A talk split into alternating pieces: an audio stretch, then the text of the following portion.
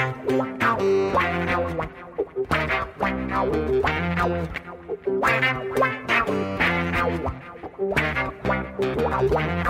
Fala torcida Santista, segue o líder, hein? A equipe de Jorge Sampaoli venceu o Havaí em casa e, com os resultados da rodada, assumiu a liderança isolada do Brasileirão. Então se liga aí que tá começando agora o GE Santos, o podcast do líder do Brasileirão aqui no Globoesporte.com. Se livrou do Léo, mais um drible em teta, o terceiro saiu, cruzamento pro Sanches! Gol!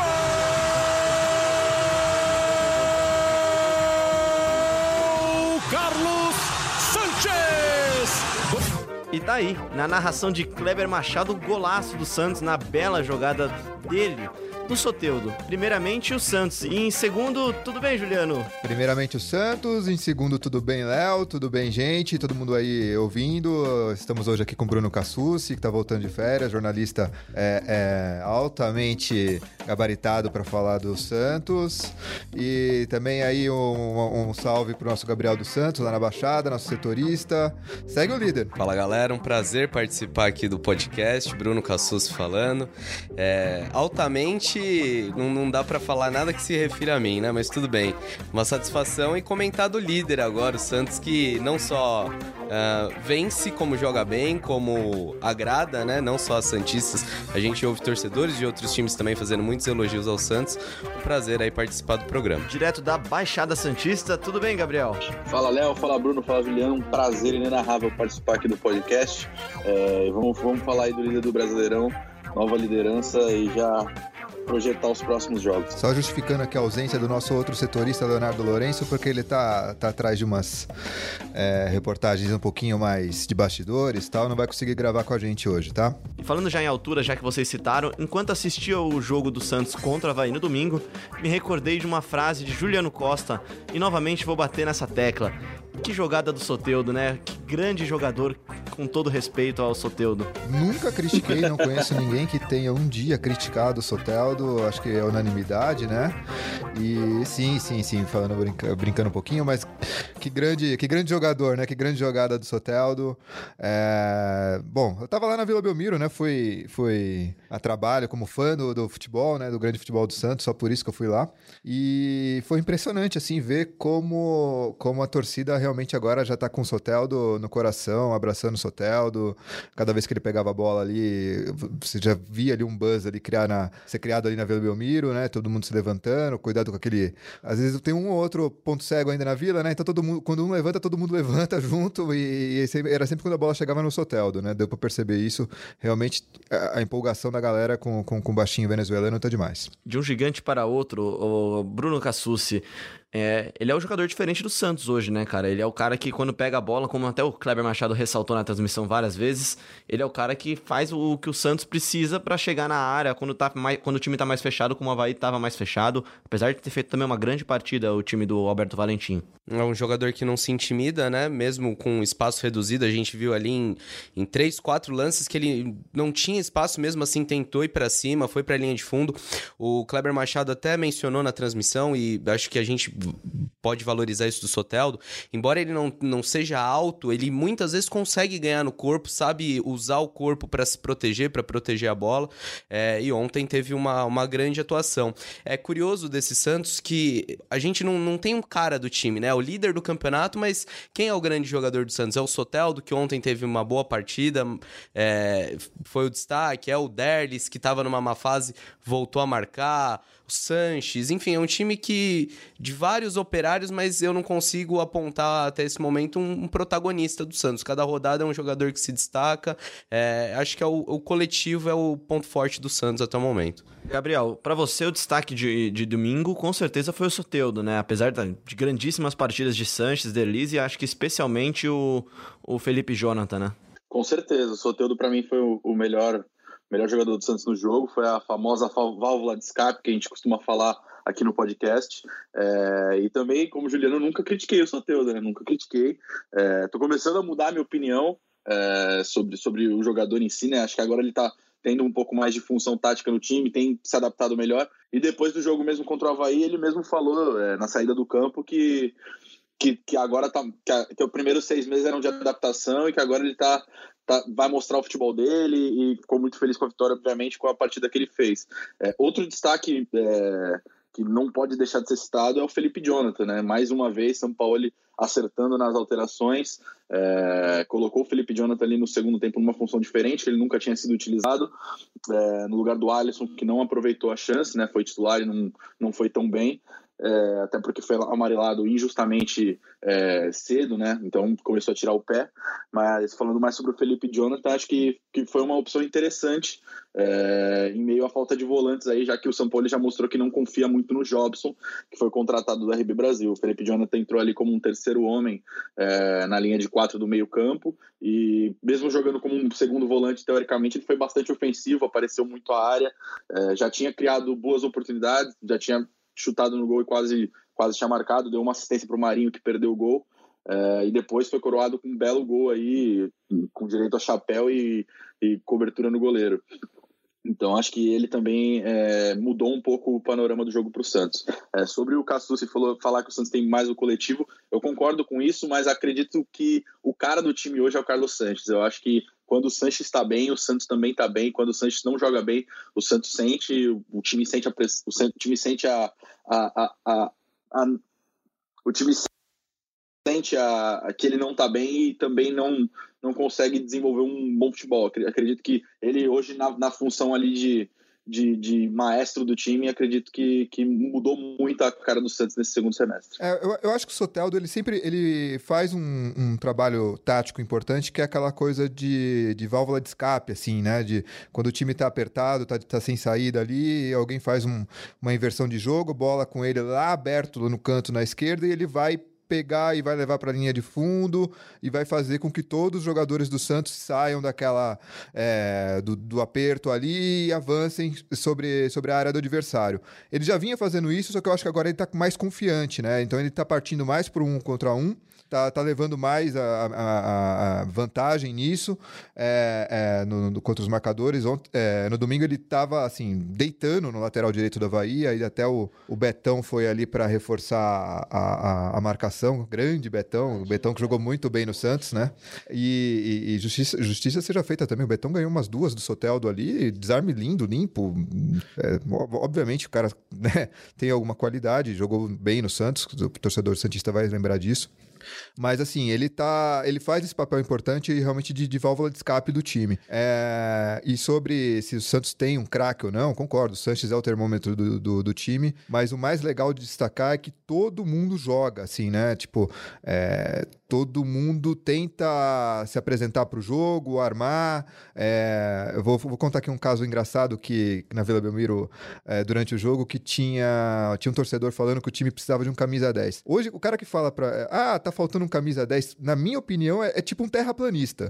É tipo falar que a terra é plana, assim, porque não é possível que o cara repita isso em 2019 e ache que tá arrasando. É, hoje não, você não precisa ter um armador no time, você tem que ter 11, tá? São os 10 de linha mais o goleiro. O goleiro também participa da, da armação ali de tocar, é, inverter um jogo, inverter uma bola. O, o, e o, e o Everton eh, tem, tem, o Everton tem feito isso muito bem. Ah, então, assim, o Santos está muito bem armado, sabe, do que, sabe o que precisa. Você vê o, o Jorge e o Vitor Ferraz entrando pelo meio, é, tentando armar o jogo. Enfim, é, é, um time que sabe o que precisa, sabe o que tem, sabe o que pode. Tem uma ou outra limitação e a gente pode aqui discutir. Por exemplo, é, a gente está falando da necessidade de 11 armadores. Teve um jogador que, que, que não conseguiu fazer isso no jogo contra o Havaí, que foi o Alisson.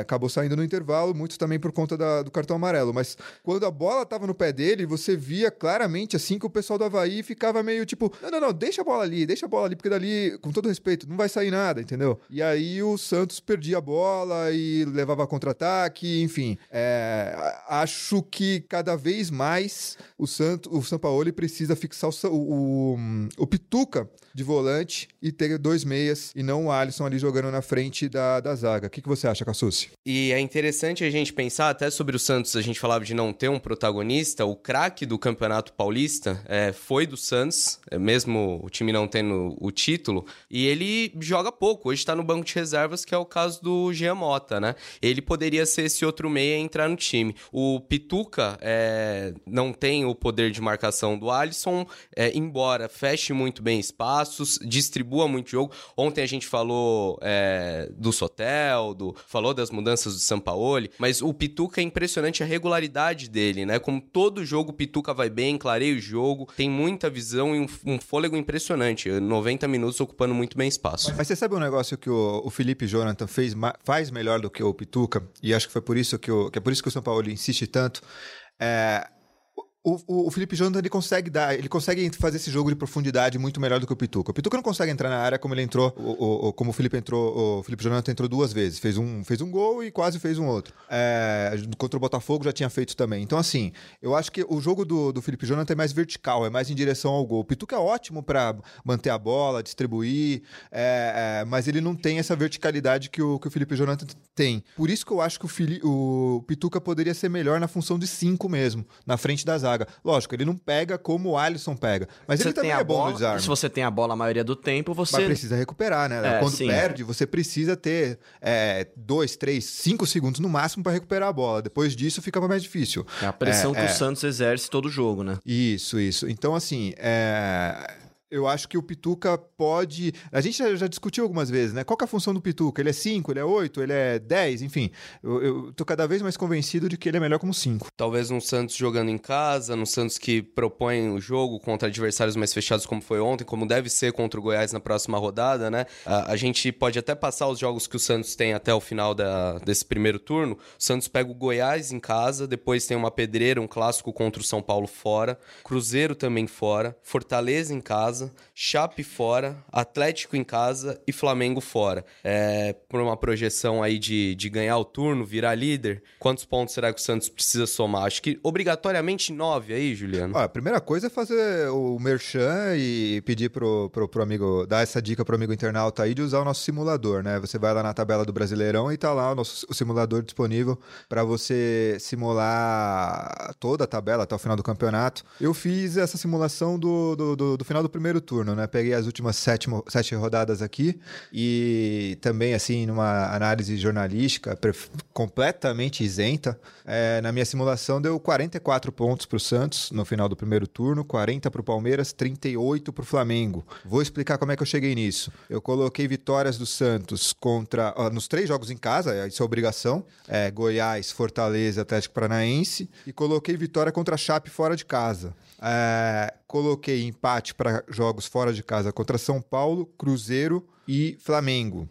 Eu acho que é, é perfeitamente possível essa combinação. É, lembrando que sim, obrigação é ganhar, fora, é ganhar dentro de casa, claro. Mas com, com uma combinação com essa, chegaria em 44. Seria um número espetacular, né? Tipo, é muito acima daquelas projeções que a gente tinha para o início do campeonato. Mas obrigação mesmo é ganhar os três jogos dentro de casa e com todo respeito à Chape, ganhar também da Chape fora. A Chape está com um time muito ruim esse ano e, é, mesmo fora de casa, o Santos tem total condição de ir lá para Chapecó e voltar com os três pontos. Vamos falar um pouquinho então do cara que acho que não resta nenhuma dúvida, é o cara do clube, que é o Sampaoli. O Sampaoli ele construiu uma relação com a cidade, com o time, que é impressionante, né? Ele até foi homenageado no domingo com a bandeira dos meninos da árvore lá. Fez mais uma vez um grande jogo, mudou bem o time e acho que ele corrigiu um erro que a gente comentou aqui da partida contra o Botafogo. Ele não esperou o Alisson, por exemplo, levar o vermelho pra sacar o Alisson e mudar o esquema, mesmo que de forma mais ousada, né? Não, é isso mesmo, ele não cometeu o mesmo erro e, e- e- e mais, né? Acertou, como a gente já disse na, na entrada do, do Felipe Jonathan. É, o São Paulo que, que agora está quase perto de colocar o nome dele na, numa seleta lista aí de, de treinadores do Santos, tem seis vitórias consecutivas no Brasileirão. É, que tá quase, se vencer o Goiás na próxima, iguala a marca de nada mais nada menos Vanderlei Luxemburgo em 2004 e Emerson e Leão em 2003 e o Chico Formiga em, em 18- 1984. Então, um técnico que tem cada vez mais dado sua cara aí pro time do Santos e, e ele tem o elenco nas mãos, né? Tem o elenco nas mãos. Ele faz trocas que às vezes a gente nem espera, é, fica. Caramba, como que ele fez isso? O que, que, que vai acontecer agora? Quem que vai jogar aqui? Quem que vai jogar ali? E, e daqui a pouco o time está totalmente organizado e, e sabendo vencer uma partida difícil, não, que não que seja o caso dessa do Havaí, mas, mas as duas foras contra, contra Bahia e contra Botafogo foi, foi completamente com a mão dele. E essa contra o Havaí também teve vários toques do São Paulo. Ele disse que, que, que, elege uma, um time visando o adversário e é exatamente isso, até porque ele não repetiu nenhuma vez escalação é, nesse Campeonato Brasileiro. Então, ele tem o elenco na mão, ele roda o elenco, mesmo com, com uma semana inteira de descanso agora, depois da Copa América, ele, ele consegue rodar o elenco, consegue deixar os jogadores satisfeitos. Nota para Jorge Sampaoli, então, a nota da semana para Jorge Sampaoli de Juliano Costa. É, na, nos últimos podcasts eu dei, dei nota 11 para o Sampaoli, né? De 0 a 10. Hoje eu vou mudar, eu vou dar 11,5, tá? Lembrando sempre que o Sampaoli concorda com tudo que ele faz, concorda com o cabelo dele, com o penteado, com estilo,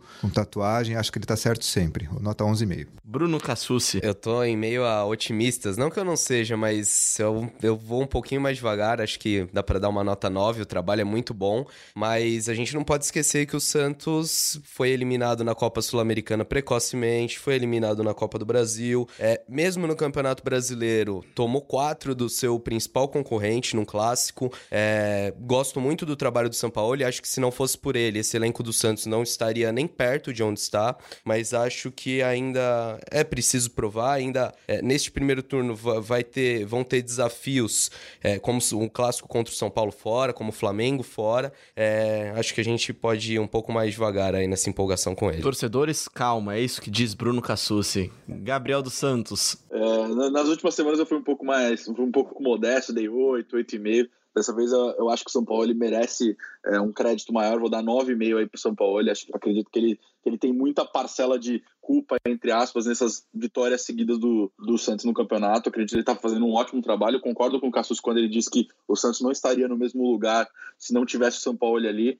É, então, então ele merece esse devido crédito é, e dou uma nota 9,5. Eu vou seguir vocês aqui, tirando um pouquinho de nota do Juliano, eu vou dar nota 9 para ele. Acho que é, o mais impressionante dessa equipe do Jorge Sampaoli é que o tempo todo ela tá organizada, o tempo todo ela tá marcando em cima, o tempo todo você sabe que tá muito perto do próximo gol, né? E no domingo, até conversando com amigos durante o jogo do Santos, é impressionante como todo mundo sempre fala, até pessoal que não acompanha o jogo tão de perto, fala: caramba, o Santos tá sempre em cima do Havaí. E o Havaí não fez uma má partida, acho que até exalta o tamanho da vitória do Santos, que foi lá e ganhou com, com qualidade do último colocado da, do Campeonato Brasileiro. Né? Não, e a atuação do Havaí serve de alerta para esse jogo contra o Goiás, serve de alerta para o jogo do Fortaleza também, que vem na sequência na Vila, porque eles tiveram pelo menos oito contra-ataques, oito situações de contra-ataque, finalizaram, fizeram um gol, tiveram ainda uma boa finalização, boa defesa do Everson, mas para quem estava na Vila Belmiro, você percebia claramente aquele, aquele, aquela agonia, tipo,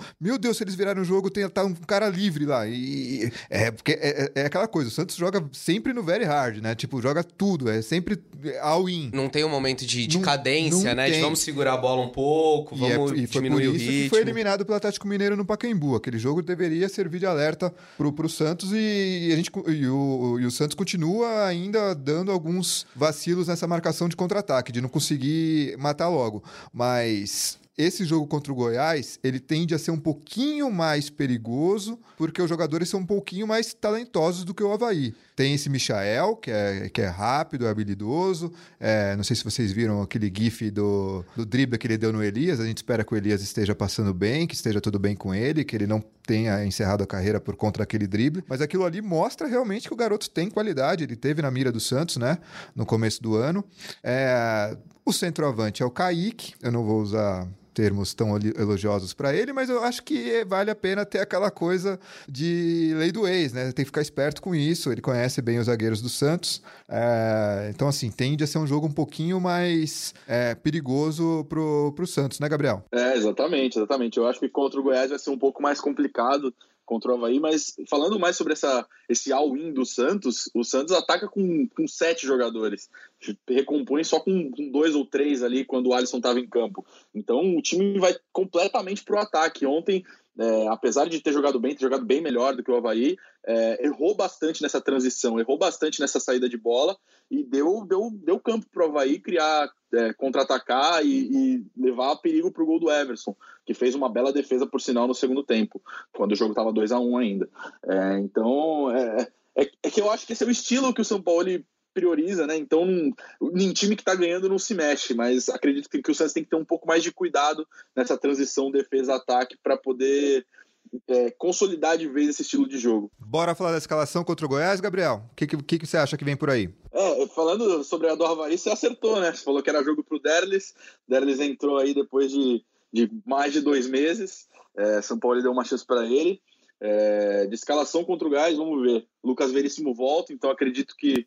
É, eu acho que o Vitor Ferraz volta para o banco. Eu acho que o São Paulo ele vai com três zagueiros ali com o Veríssimo na lateral de novo.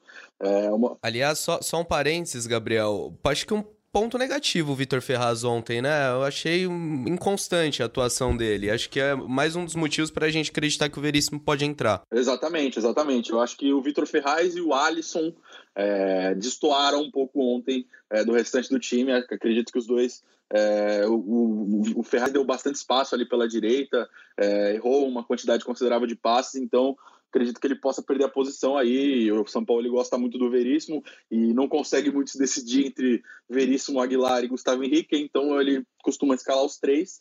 É, acredito que vá Everson, Lucas Veríssimo, Felipe Aguilar, Gustavo Henrique e Jorge. É, no meio, acho que o Alisson não fica, deve ir Pituca. É... Pituca, Carlos Sanches e mais um ali, eu chutaria Jean Mota ou Felipe Jonathan pela, pela partida que ele fez agora é, contra o Havaí. E no ataque vai ser Soteudo, Sacha e mais um. É, Sacha já disse que não tira, é, que é um jogador incrível, né? falou até na coletiva depois do jogo que é um jogador incrível, que o Santos perde muito sem o Sacha. Soteudo vive um ótimo momento, é uma peça intocável, acredito que também não saia. E a outra vaga fica entre é, Uribe, Derlis e Marinho, acredito que, que mantenha o Derlis. Eu vou fazer o advogado do Vitor Ferraz aqui, tudo bem, gente? Olha só, é, esse cara é titular do Santos faz cinco, quase seis anos. Passou por uns oito treinadores. Se ele continua titular, alguma qualidade ele tem. É, que ele tem uma deficiência assim defensiva no um contra um, todo mundo sabe disso e não é de hoje. Mas se ele está fazendo aquele papel de, de, de, aparecer ali no meio, é, se mostrando com o armador, não é porque ele. Não é porque a, a, voz da consciência dele mandou ele fazer isso, é porque o treinador mandou fazer. E, e ele faz bem. Ele, você vê a movimentação dele ali puxando para dentro, levando o marcador, abrindo espaço para quem vai receber lá na ponta. No caso, no domingo foi o Derlis. É, assim, eu tendo a defender o Vitor Ferraz, não só pela história que ele tem, mas por entender que ele faz o que o treinador pede para ele fazer, entendeu? É, eu acho que o jogo contra o São Paulo tá mais com cara de, de Lucas Veríssimo na lateral. É, eu acho que o, nesse jogo contra o Goiás ainda tem. Ainda vai com Vitor Ferraz, dois zagueiros, é, e aí provavelmente o Veríssimo com Gustavo Henrique e, e o Jorge na lateral. Ah tendo a achar que, que vai. Geralmente, quando começa com, com dois zagueiros, não sei se tu reparou, é, quando começa com dois zagueiros, aí entra o Alisson, né? Na, na, na, formação. Quando vai com três, quando tem o Veríssimo, aí não tem o Alisson. Então, se for com dois, como eu acho que vai, vai começar ainda com o Alisson, tá? para ter o, aquela coisa de, de ter um, um, um, banco com mais opções ofensivas, né? Então seria Alisson, Carlos Sanches e Pituca. Aí sim, o trio de ataque, Sacha, Soteldo e mais um, que vai depender muito do que o São Paulo entender da, da defesa do Goiás. Acho que se ele quiser uh, aquela coisa, esse jogo da profundidade aí, que o, que o Derlis faz bem, entra o Derlis. Se ele, se ele entender que o lateral esquerdo lá tem alguma deficiência na marcação para dentro, entra o Marinho. O Marinho ele faz melhor esse trabalho de pegar na ponta e trazer para dentro do que o Derlis. Sacha e Uribe é um cenário difícil, né? Eu acho que é mais o Sacha por conta, principalmente nesses jogos na Vila Belmiro, assim, que você sabe que o, o, o adversário vai se fechar. Se você entra com o Uribe, é, cria um, no, nos seus jogadores assim uma sensação de que ah, a qualquer momento eu posso estourar uma bola lá no, no centroavante, ele vai tentar ganhar uma na casquinha, vai tentar ganhar uma no corpo. Só que se você erra uma, erra duas, erra três, cria aquele frisson na Vila Belmiro de ah, de novo, tá, a bola não tá entrando. Então eu, eu prefiro entrar com um jogador de, de movimentação. E aí o Sacha é bem melhor do que o Uribe nisso.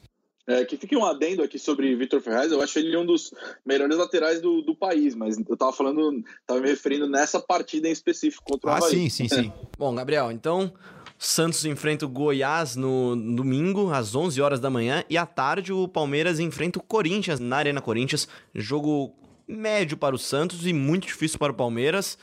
Dá para acabar a rodada aumentando talvez um pouquinho mais ainda essa gordurinha na, na frente, né? É, exatamente, exatamente. É, como, como o Juliano disse, contra o Goiás, na Vila Belmiro, casa cheia, ingressos esgotados, é obrigação de vitória para o Santos. É, então o Santos a tendência é que termine a rodada com 32 pontos. É, resta ver o que o Palmeiras vai fazer lá na Arena Corinthians. Não tem um histórico muito bom, É, então, o torcedor Santista aí vai ficar um pouco dividido nesse clássico, é, nesse, nesse derby aí que vai acontecer na Arena Corinthians. Acredito que é, muito vai ter muito Santista torcendo pro Corinthians a dificultar a vida do, do, dificultar a vida do Palmeiras. Empatezinho, vai. A torcida vai torcer por um empatezinho, acho que tá bom. O Flamengo também tem vida dura, vai a Salvador enfrentar o Bahia, o bom time do Bahia, que o Santos foi lá e venceu, né, Cassucci? Sim, a gente. O Juliano destacou o, o momento do Goiás, é um time que tá no momento que a gente grava o podcast aqui, tá em nono, né? Ainda pode ser ultrapassado pelo Grêmio, 17 pontos, mas que depois da Copa América só venceu um jogo, justamente na volta da Copa América, e depois acumulou empates, derrotas, não vem num, num grande momento. E o Santos em casa, com a força da sua torcida, ingressos esgotados, né? É o, o grande favorito para essa partida. É que o Goiás é um time chato. Se você esquecer aquele seis do Flamengo, Olha como toma pouco gol, entendeu? Foi 0x0 agora com o Atlético Mineiro, tinha sido 0x0 antes com o Havaí.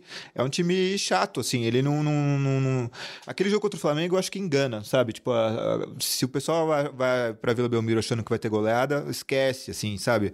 Vai ser. Acho que tende a ser um jogo mais chato do que esse do Havaí. Não fossem os gols sofridos no jogo contra o Flamengo, teria a mesma defesa que o Santos, com apenas 8 gols, 8 gols sofridos, né? Mas aí a gente volta naquele IC do Palmeiras também, né? E fica difícil demais pra gente gente tocar esse papo. Gabriel, as meninas também jogaram no final de semana, né? As sereias da Vila jogaram, não ganharam e perderam a liderança, né?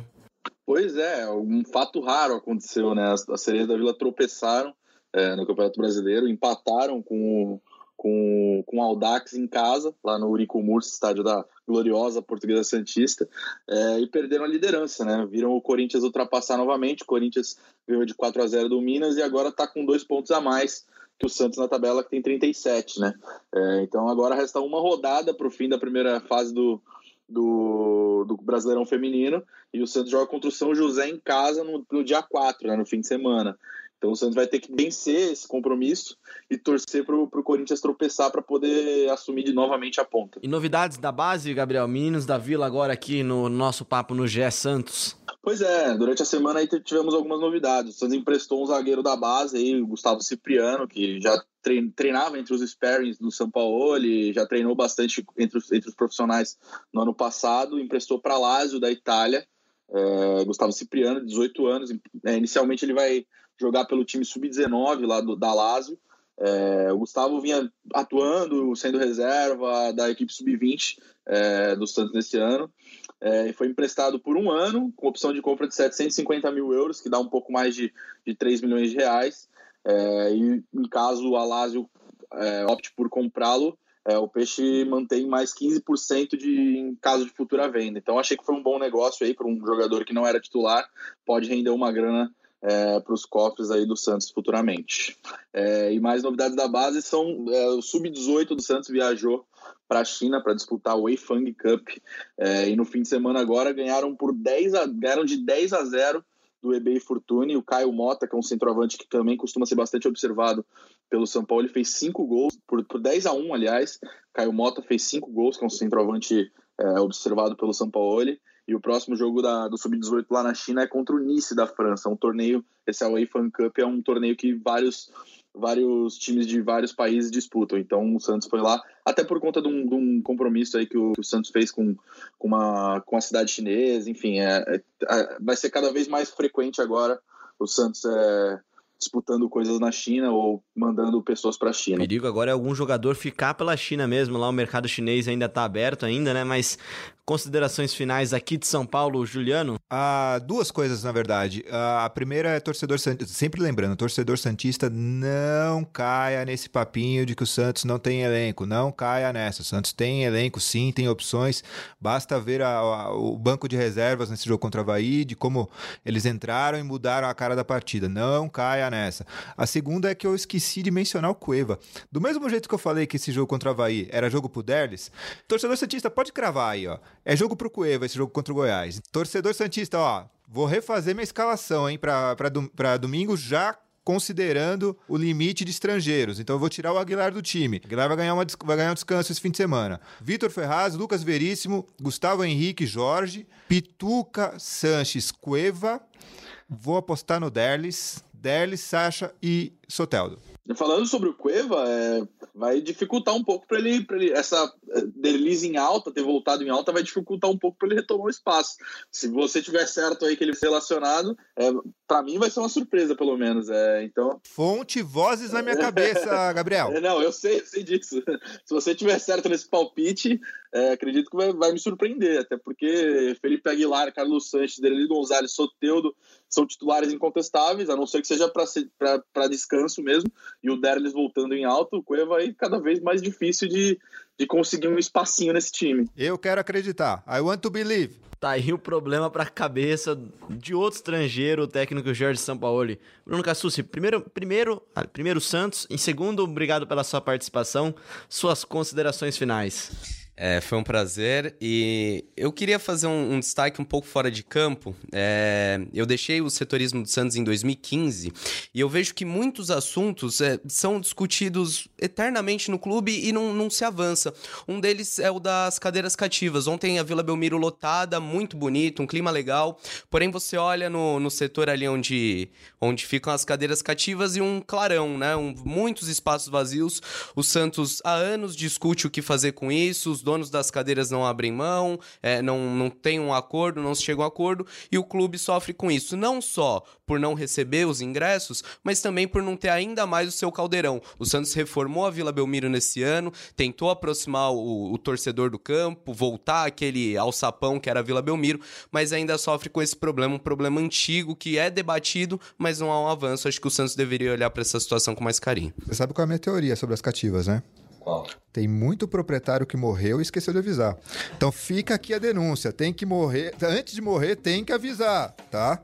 Sobre as, sobre as cativas, o Santos na semana passada recuperou 70 cadeiras cativas de sócios inadimplentes e notificou mais 350 que estavam inadimplentes para para poder quitar as dívidas que tem com o clube, ou se não, vai ser retirada a cadeira cativa. Então, 70. Ou seja, zumbis. É, 70 já foram recuperados e mais 350 aí podem ser caso os sócios não quitem as dívidas que tem com o clube. Então, acho que é um passo aí para para avançar um pouco essa, essa, essa ressalta feita pelo Castus. Bom, já é um começo, né? Já é um começo para o Santos ter cada vez mais torcida no estádio. É importante o torcedor apoiar bastante e confiar bastante nesse trabalho muito legal dos Jorge Sampaoli. Gabriel, obrigado também pela sua participação, viu? Valeu, Léo, valeu, Juliano, valeu, Cassus, presença ilustre aqui no podcast do GE Santos. É, e até semana que vem. Esse aqui então foi mais um GE Santos, o seu podcast do Peixe, aqui no Globoesporte.com. A gente se vê toda semana em globoesporte.com/podcast e também nas plataformas plataformas de podcast da Apple, do Google e no Pocket Cast. Gostou, não gostou, quer criticar, mandar sua pergunta, sua dúvida? Só mandar na hashtag GSantos que a gente promete que semana que vem vamos trazer aqui as participações da torcida Santista. Muito obrigado, a gente fica por aqui.